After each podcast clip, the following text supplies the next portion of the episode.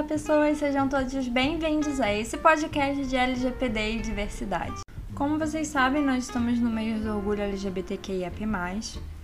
E sim, hoje é o penúltimo episódio dessa edição especial, desse mês especial em que eu tive a ideia de colocar todos os sábados desse mês de, do orgulho episódios com temas e convidados LGBTQIA+, né, exclusivamente, ao invés da rotina de uma semana LGPD e outra semana diversidade, eu propus fazer esse tema especial. E no episódio de hoje, nesse quadro Só Podia Ser Bicha, eu trago uma convidada muito especial que é a Bianca, que é uma mulher trans. Ela também escreve, ela é super política e ela tá com um projeto é, para mandar para o mestrado incrível sobre representatividade e visibilidade trans e a gente também vai falar um pouquinho sobre isso. E o tema do episódio de hoje é representatividade trans nas produções audiovisuais.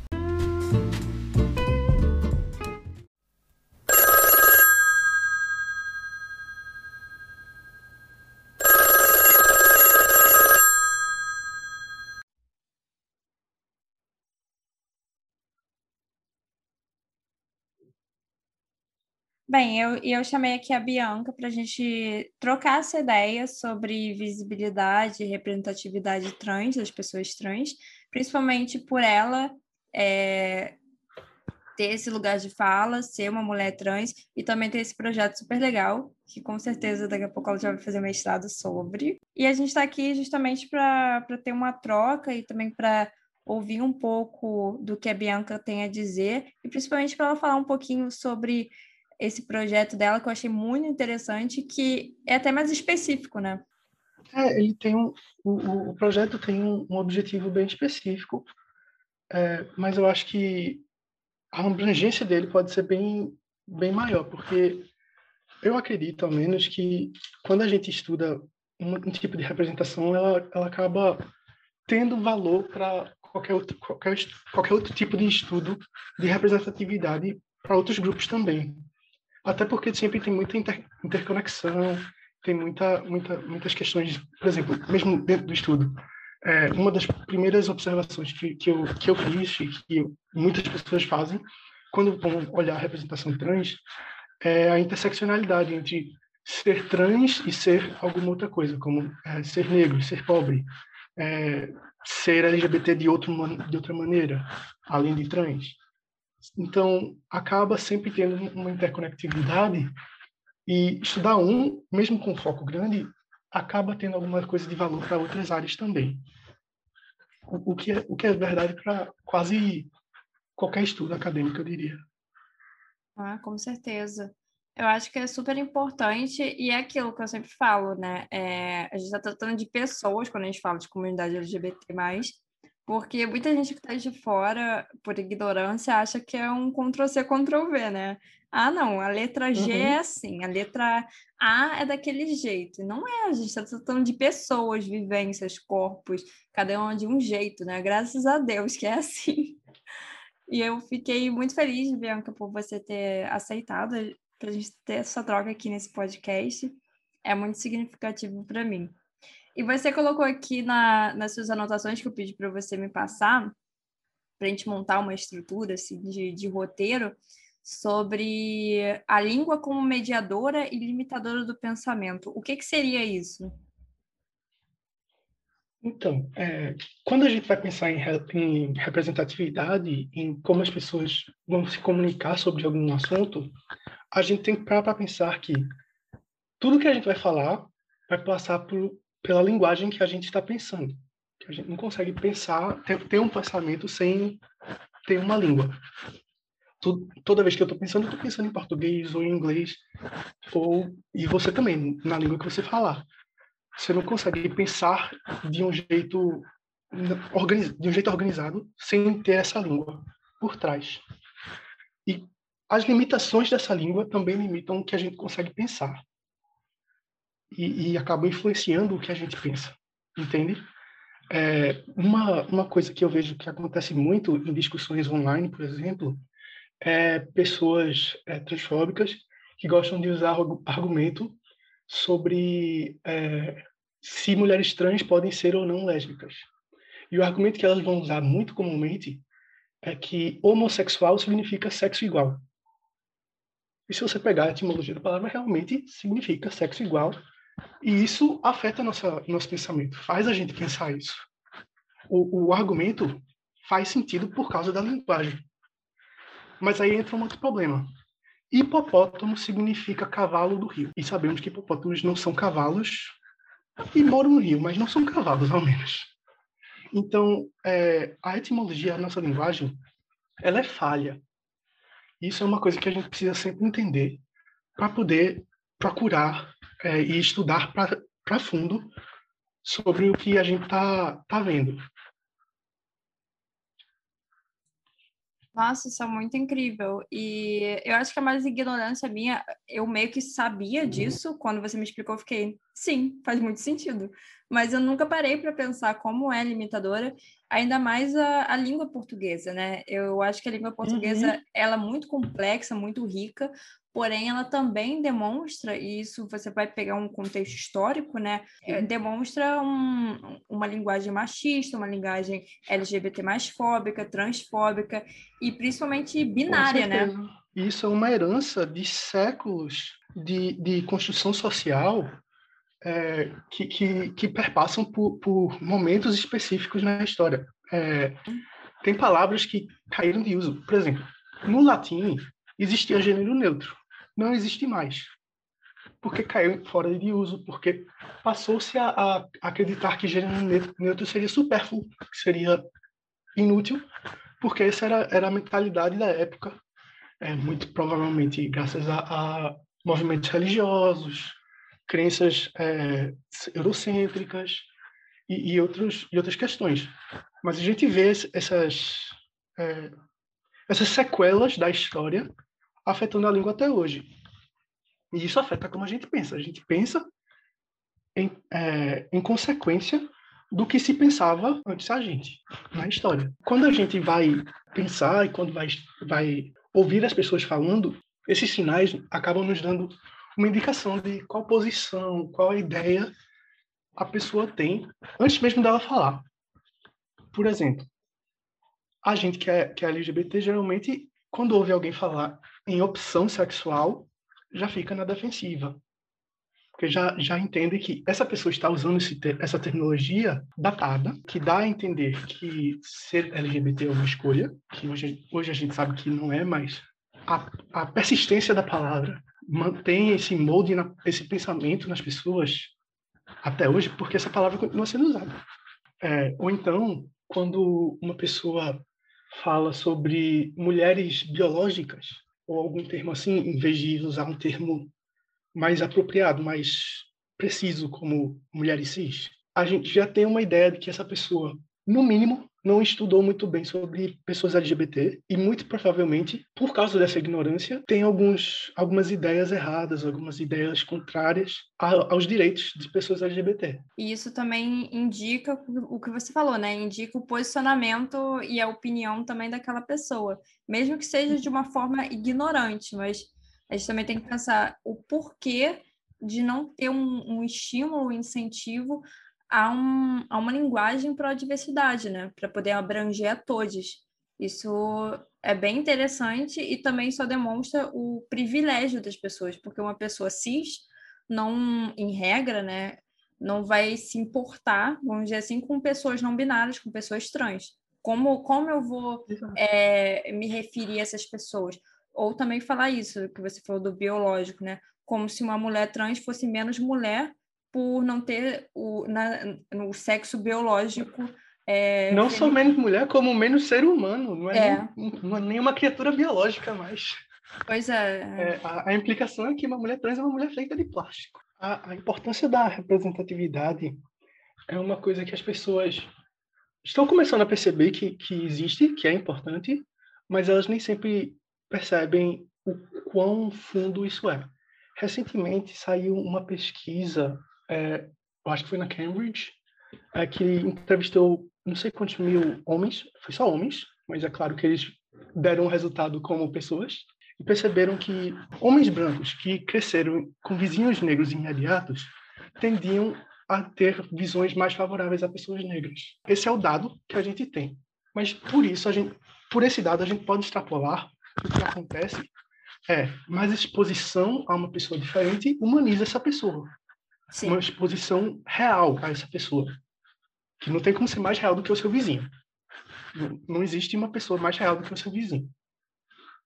Principalmente quando você está crescendo.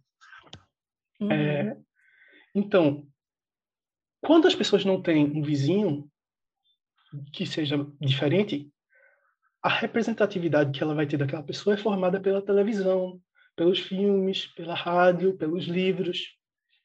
Então, a visão errada, a visão morfada, de, de, distorcida dessas populações surge aí.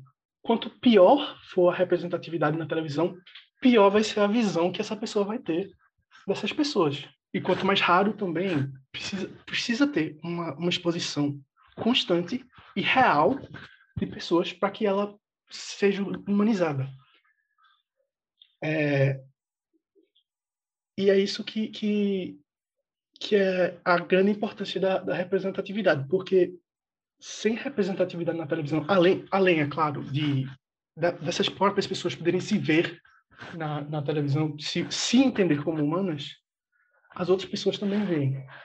Uma história de representatividade trans é muito fraco, é muito fraca. Uma das primeiras retratações de, de uma pessoa trans na tele, no, no filme, no cinema, foi justamente em como é o nome daquele filme horrível racista é, The Birth of a Nation que Nossa, é sim. um filme conhece né é, uhum. que é um filme que exalta a Ku Klux, a Ku Klux Klan é, e tem tem um personagem trans uma personagem trans que é que é caricata é uma piada a mera existência dela acabou ditando um ritmo para todo o cinema dali em diante. Porque até hoje as pessoas falam, ah, mas Birth of the Nation é racista, mas ela foi revolucionária. Foi revolucionária em mais coisas do que mais coisas do que só a questão cinematográfica. Ela também criou um histórico racista, LGBTQI mais fóbico que perdura até hoje no cinema americano e mundial, né? Porque cinema americano acaba influenciando o resto do mundo também. Tem um documentário da Netflix chamado Revelação, que fala muito bem dessa, dessa história, é, que, que chama atrizes e atores trans que falam sobre as suas, suas, suas histórias, falam sobre a história da representação trans no cinema, falam sobre filmes clássicos que acabaram atrapalhando a, a visão. Por exemplo, é, é Psycho, Psycho, aquele filme clássico que tem a cena do, do chuveiro que tem a música. Pam, pam, pam, pam. Ai, meu Deus, eu sei, eu esqueci o nome em português. Eu esqueci o nome também em português. Psicose? Será que eu tô falando besteira? É, eu acho que é psicose. Eu acho que é psicose. eu lembro até da que, capa, assim. É, que o assassino se veste de mulher. Uhum. O assassino não é uma mulher trans. O filme tenta minimamente dizer que o assassino não é uma mulher trans. Mas não adianta. É, as pessoas saíram com aquela imagem de um homem vestido de mulher matando as pessoas e aquilo ali passou a ser a visão de mulher trans porque a visão continuou atrelada a esse filme, continuou atrelada ao, ao, assassino, ao assassino, mesmo esse personagem não sendo trans, porque não tinha representatividade trans. Então, se você andava na rua e via uma pessoa que, aos seus olhos, você nunca, viu, nunca soube que existe pessoas trans, você vê uma pessoa que você identifica como masculina, vestida com roupas femininas, com marcadores femininos, você vai ligar primeiro ao filme, porque você não tem acesso, não tem é, tem exposição a pessoas trans. Então não importa se o filme fala, ah, mas pessoas trans não são assim. Porque a pessoa que está assistindo não sabe como é que pessoas trans são. E esse problema se perpedura de novo em Silêncio dos Inocentes e mais recentemente no livro da J.K. Rowling, né, que todo mundo já caiu, já caiu em cima explicando para ela porque é errado, mas ela não se importa.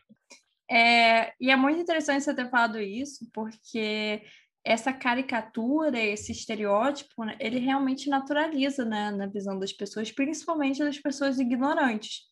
E quando eu falo ignorante, não é burra, porque desconhece justamente pela falta de representatividade. E é muito caricato. A gente vê principalmente muita visibilidade a personagens gays, brancos, e é também caricato, é aquela bicha eufórica.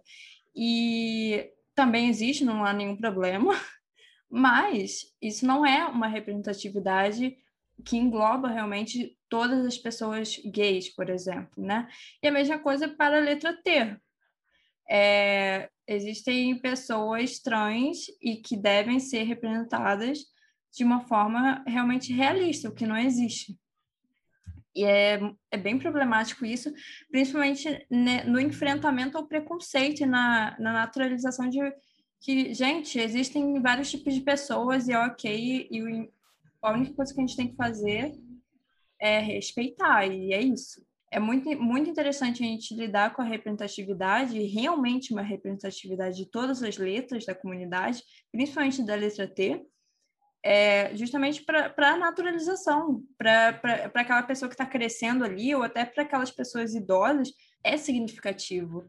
Você vê que, caramba, tem ali, mesmo assim é pouco, né? É pouco, e, e, e é recente também, né? É, uhum. o, meu, o meu foco no, mestrado vai ser novelas a partir de 2013, 13 e 14, porque foi quando Tammy Gretchen saiu do armário e acabou Sim. sendo um, um, marco histórico para o Brasil de que era uma, uma figura realmente pública, que as pessoas já conheciam e já gostavam, que estava se assumindo trans. Então isso isso acabou mexendo e acabou tendo várias novelas é, da Globo com representatividade representatividade trans nesse período pós-Tami é, por causa disso. Mas antes disso, é, mesmo mundialmente, como eu estava falando do, do, do, problema de, de revelação, tinha, tinha dois problemas muito grandes e um deles ainda está acontecendo e o outro menos. É, o que está o, o que tá acontecendo menos é toda vez que tinha uma pessoa trans em um filme, uma mulher trans no filme, é, e ela ela seria caricata, mas se ela fosse bonita, alguém ia beijar ela ou dizer que estava afim dela ou alguma coisa assim, descobrir que ela era trans e vomitar por sete minutos. É, é era uma coisa que acontece. É, no fim de Ace Ventura, aquele filme do Jim Carrey, é, ele revela que uma mulher, é, que uma, acho que era, ah, não lembro quem era, mas era meio que a vilã da história, é, e ela era trans ela vira, ele tira a roupa dela para revelar a genitália dela e basicamente todo mundo começa a cuspir no chão com nojo e isso era para ser a comédia da época. Tem, tem, tem um compilado de Family Guy e outros desenhos animados americanos onde a apresentação de uma mulher trans é sucedida de um de uma cena de nojo tremendo de quem quer que seja que, que se interessou pela mulher. Isso tem diminuído muito, um pouco ao menos, tem sido menor. E um marco interessante é que essa, esse, essa cena era tão comum que no filme As Branquelas, você, já, você lembra das Branquelas, né? Óbvio. Óbvio. Acho que todo mundo lembra das Branquelas. No filme As Branquelas, eles fazem uma coisa curiosa, de que como, a, como as, os personagens principais estão se vestindo de, de, mulheres brancas e o Latrell tem interesse por elas, eles, é, no final do filme, quando eles revelam que são homens, o Latrell fica em choque e é para o público presumir que ele está com choque, em choque por ele ser por, por, ele ter se interessado por um homem, mas ele vai e diz: você não é você não é branca? essa é para ser a, a reviravolta enorme, porque esse é o tamanho do, do, do estereótipo que era. Era esperado, então o único jeito de fazer ser engraçado era revertendo a, a expectativa. Mesmo assim, não ficou tão engraçado, não, honestamente. Eu gosto do filme, mas essa cena é horrível. Sim. O outro problema que perdura até hoje é o transfake. uhum. que é um, um, uma treta grande, que é personagens trans sendo representados ou interpretados por atores cis. Seja um homem cis interpretando uma mulher trans, uma mulher cis, uma mulher cis interpretando um homem trans. Esses, esses dois são os, os maiores problemas, porque reforçam a ideia de que o ser trans é, está apenas na roupa. É uma coisa que falam muito também em Revelação, é que quando é, é, o, o, menino que fez a garota dinamarquesa, ele fez a garota dinamarquesa, ganhou um Oscar pela apresentação dele, e ele foi pro Oscar normal, vestido de homem. E tava ele vestido de homem, recebendo o Oscar, com a imagem da personagem mulher atrás dele, fazendo essa justaposição que semioticamente diz: isso é a mesma coisa. Você tá, você tá essas duas coisas, essas duas imagens juntas, você entende que uma coisa é igual à outra. E isso é um problema. Porque é. isso reforça a ideia de que mulheres trans são homens, que, que homens trans são, são mulheres. É um problema que perdura até hoje. Inclusive, nas novelas da, da Globo, em quase todas as, as vezes que tiveram personagens trans, foi com transfake recentemente, nos que, que repassaram, teve Império, onde tem Shana, Shana Summer, uhum. que, é, que é interpretada por um homem cis, e teve Força do Querer, que teve Ivan e Elis. Ivan interpretado por uma mulher cis, e Elis é por Silvério Pessoa, que eu não, não sei se, se é um homem cis ou se é não binário, mas de qualquer modo não, não é uma travesti como, como estava a personagem. É um, um problema que não, não parece que vai sumir nem tão cedo, porque ainda uhum. existe muita, muita briga. Uma coisa que, que um, um dos argumentos que muita gente faz é que é, geralmente essas histórias começam antes da transição, então seria difícil para a pessoa trans interpretar essa parte, o que eu acho uma grande balela, porque a pessoa é, é, é ator, né? sabe fazer a, a coisa tão bem quanto e sabe até melhor, porque ela sabe como é que agia antes, sabe como é, é ser uma coisa e esconder essa coisa, algo que um ator simplesmente não não consegue replicar. Não, e tem uma, é... um lance também, só abrindo parênteses, existe uma coisa chamada maquiagem. Existem pessoas profissionais uhum. que sabem fazer maquiagem e ajudam na transformação é, quando eu falo transformação, é a pessoa mesmo incorporar o personagem, né? E é, é só fazer, sei lá, tem vários exemplos para dar. Isso daí é balela mesmo que dão. Em Orange is the New Black, aquela série da Netflix também, com a Laverne Cox, Sim. as cenas dela, antes da transição, que tem os flashbacks, são interpretadas pelo irmão gêmeo dela. Chocada, não sabia. Foi, foi uma, uma, foi uma sacada muito legal. Eu achei massa. Amei. Mas é claro que nem toda, nem, nem toda ator vai ter vai ter um irmão gêmeo, né? Sim. Mas é, é, é perfeitamente possível para um ator trans fazer um papel é, um papel para transição não tem motivo do mesmo jeito que conseguem fazer o Eddie Redmayne, né, o nome dele, de garota dinamarquesa. Fizeram ele parecer uma mulher. Tu acha que não vão conseguir fazer uma mulher trans parecer um homem?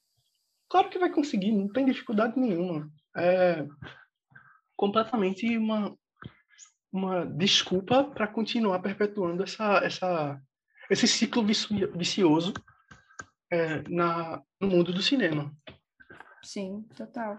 A gente ainda vê o mundo, principalmente o cinema, principalmente o norte-americano, né, perpetuando isso, uma branquitude do cacete, é, muita falta de representatividade, principalmente dentro, né, é, quando a gente está falando de direção, roteiro, porque, por exemplo, se a gente tivesse um, uma mulher trans ou um homem trans no, na direção, o olhar seria totalmente diferente. Então, também isso, também, isso é muito importante quando a gente vai querer dar, é, nascer, né, criar um, um, personagem que é da letra T, tem que ter representatividade também no roteiro, na direção, além também do da pessoa que vai estar atuando. Eu acho que é necessário, porque é representatividade, né? Total. Não adianta você colocar uma pessoa cis ali que não tenha aquela vivência. Sim, é atuação, mas eu, eu acho que. Eu, e eu sou cis, estou falando isso, mas quando a gente vê realmente uma pessoa ali atuando, principalmente sendo uma, uma pessoa trans,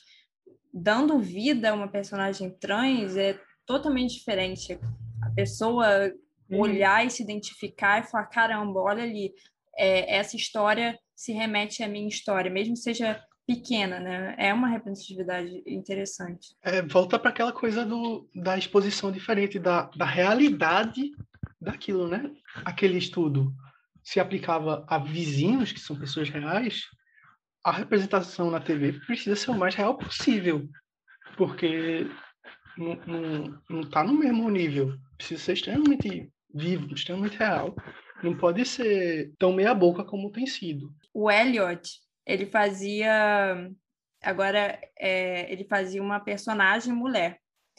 E agora ele é não binário, prefere o pronome masculino. E, por exemplo, você vê como é que é Balela, né? Ele vai continuar representando uma mulher. Não sei como é que vocês vão mudar o roteiro ou não. Mas é, sempre tem uma desculpa, né? Tipo, ai, a gente não conseguiu o ator que, que dê representatividade, mas eu sei que é um caso que é diferente, porque ele estava interpretando uma personagem mulher e lésbica, mas agora ele também vai chegar lá e, e, e atuar com um personagem que já estava criado. E se fosse o contrário, ia ter com certeza uma desculpa, do tipo, ah, não, não sei, já estava melhor uma pessoa cis ali fazendo. Sempre tem uma balela, assim, justamente pelo preconceito, justamente pela falta de importância na visão dessas pessoas em relação à pró-diversidade, né? Eu acho esse caso sensacional, porque o Elliot, ele já estava tendo um, um, uma representatividade muito legal uhum. como lésbica, porque na vida real todo mundo entendia ele como lésbica também. Sim. Até ele sair do armário. Vai ser muito interessante ver como é que vai, como é que vão lidar com isso na série. Se vão transicionar o personagem também, se vai continuar sendo lésbica e ele faz o papel de boa. Eu acho que ele uhum. consegue fazer qualquer, qualquer coisa tranquilamente. Ele é um ótimo ator. Sim, ele é excelente. É, é, é, inclusive, o Jared Way, se engano, é não binário também, né? O, o autor do, do quadrinho então, é. eu acho que pode, pode ir para qualquer canto. Essa, essa, essa série vai ser sensacional a próxima temporada. Eu tô que fizerem vai ser legal. Sempre vai ter essa balela de é melhor pessoa cis. Eles não se importam com a representatividade, eu acho, é porque eles não sabem como, como seria se fosse autêntico. Uhum. Então, para eles, como, como, eles têm como base o falso, eles acham que o falso já é autêntico, porque é, é tudo que eles conseguem imaginar, entende? É, é, é, algo como se, se você nunca teve acesso a uma coisa, se você nunca teve acesso a, a ao, ao, original, você não, não, não faz diferença para você. Exatamente. É, acho que é, é, muito a ignorância fazendo um, um loop, um feedback em si mesmo que vai infinitamente. E esse é o maior, esse é o maior desafio, eu acho, de quebrar.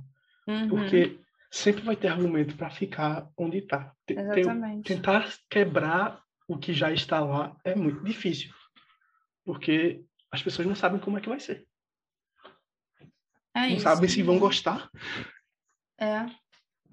Isso em todos os aspectos. Eu ainda vejo um grande atraso, principalmente no cinema. Eu sempre curti é, a história do cinema em geral, mas é, é um grande atraso. Eu estava vendo, é, eu adoro ficar acompanhando Oscars, essas coisas. Um exemplo banal, assim, eu, se não me engano, posso estar errada, mas apenas uma, uma mulher negra ganhou o Oscar como atriz principal. E a mesma coisa para a comunidade LGBT, principalmente para pessoas trans. É, tem que começar, tem que começar a vir. Agora, felizmente, em relação à representatividade de pessoas é, negras, eu vejo muita é, diretora negra e, e, tem uma visão totalmente diferente. É, até nessa série agora da HBO Max, que eu amo, que é Lovecraft Country. Putz, o elenco é todo hum. preto. A, a diretora... E é, e, é, e, é adaptando, e é adaptando um autor extremamente racista. Né? Sim, e, e é uma perspectiva, um olhar que se não tivesse representatividade, seria totalmente diferente. Por isso que também, indo é, a, em relação à representatividade trans, é muito necessário ter essa representatividade, para ter esse olhar real. O que eu lembro de representatividade trans, assim, agora, que vem à cabeça, eu lembro de Sense8 e lembro de Orange, de Daniel Black, e que são pessoas trans. Sense8 é notável porque é, a diretora é trans, as diretoras uhum. são trans, que são as irmãs Wachowski. É. é. Mas aí vai entrar outra coisa na representatividade trans e que entra naquela coisa do da intersecção. Em Sense8 temos uma mulher trans branca, é, bem da vida. Em Orange no Black temos uma mulher trans negra tá presa. É uma representatividade boa, mas onde a pessoa está depende muito de, de da raça da pessoa. A questão racial inter, interconectada com a questão trans é, é muito preocupante. É, talvez não tenha sido a melhor é, melhor escolha falar de Orange no Black, porque Orange no Black ainda é uma, uma representatividade muito bem feita, muito uhum. cuidadosa. O Vern Cox faz um trabalho incrível, mesmo com, com eu, eu, acredito que seja um homem cis que seja o diretor de, de Orange no Black, eu não lembro agora. Ah, eu também não lembro. Eu acho que é uma mulher, mas eu acho que é cis. Com certeza, três não é não estaria nas listas tudinho. Mas de todo modo, tem um, uma questão de que a, é, a representatividade da pessoa trans, quando é uma pessoa trans branca, geralmente está mais bem de vida, geralmente vai estar tá, é, em, uma posição mais confortável, enquanto pessoas negras vão estar geralmente pobres, vão geralmente estar na prostituição, vão geralmente e, e esses personagens pobres negros é, na prostituição são muito mais alvo da, da, das representatividades ridicularizadas. ridicularizadas. Por exemplo, em, nos, das personagens que eu falei da Globo, só Shanna Summer é, é negra. E a caracterização dela na novela, com as músicas que tocam nas cenas dela, com o jeito que ela anda, o jeito que ela fala, é muito circense. Eles colocam ela para ser meio que uma palhaça onde a piada inteira é ela existir. Sim. Já em Império, a história de Van é colocada mais como uma história mais trágica, mais emocionante. E ele é um homem trans branco, rico, ricaço. Né? É, Elis ainda é branca, mas ela é bem, bem resolvida é, com si mesma. Ela não é rica, mas ela também não está na prostituição. Ela faz o que ela quer. Não, não tem o mesmo o mesmo tom de, de ridicularidade dado a ela, como teve a Shana Summer. Talvez seja porque, em Força do Querer, teve um cuidado maior com pessoas trans, mas é curioso que esse cuidado maior só vem quando os personagens trans são brancos. Sim. É justamente é... Uma, re... uma forçada, assim, de que ah, se você for uma pessoa preta, e principalmente se você for uma pessoa preta e trans, você vai ser marginalizada, pobre, vai estar lá na prostituição, vai ter uma história triste, mas depois no final você vai ser feliz.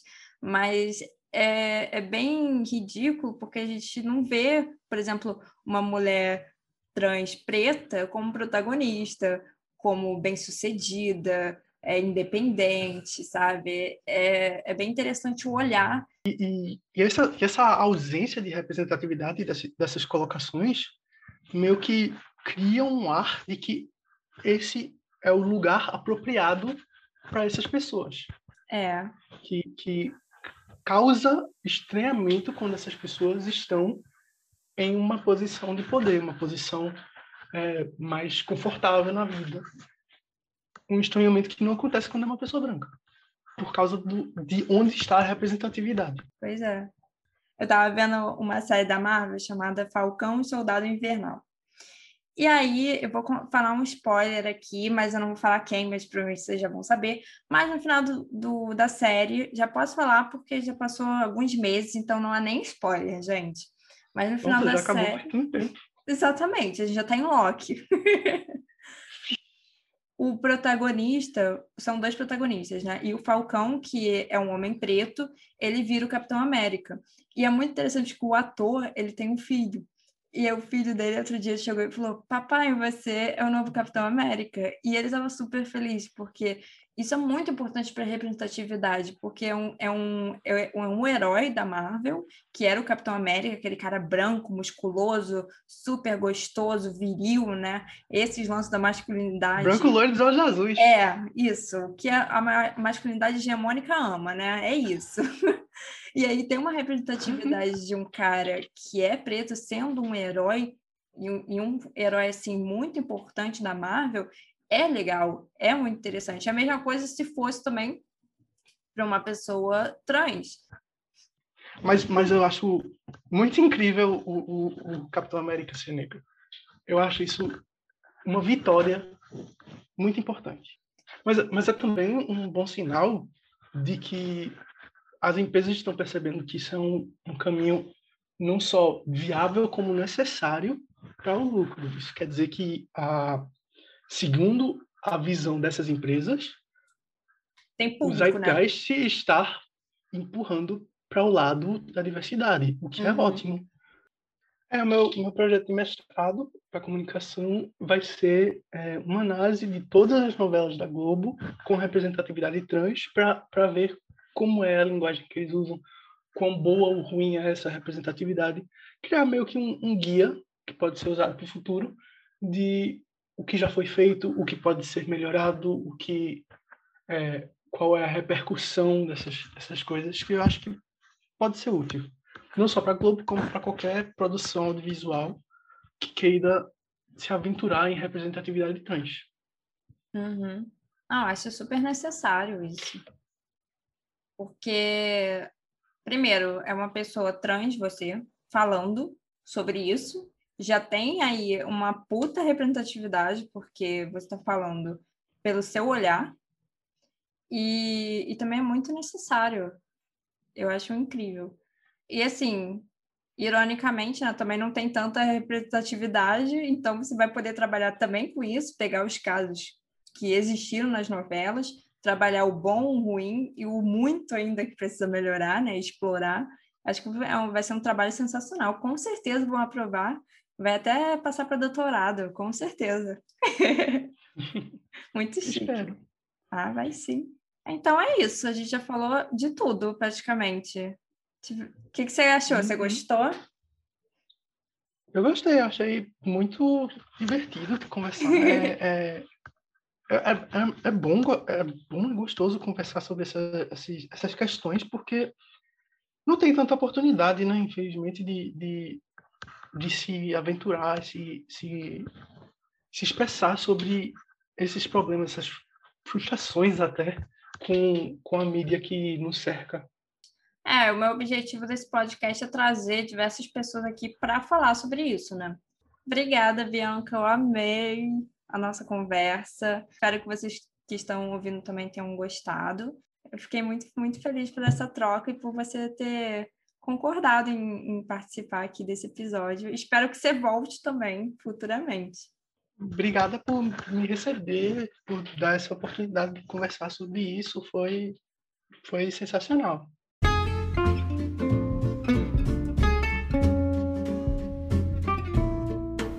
E esse foi o episódio de hoje, representatividade trans nas produções audiovisuais, com a queridíssima Bianca.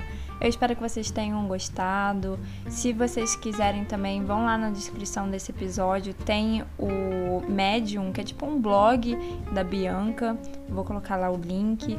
Cliquem, deem uma olhada. Se tiverem também sugestão de temas, se quiserem também participar do nosso podcast aqui, seja falando de LGPD, Lei Geral de Proteção de Dados, seja falando de diversidade, entrem em contato comigo, me sigam nas minhas redes sociais, principalmente no Instagram em que eu estou produzindo conteúdo.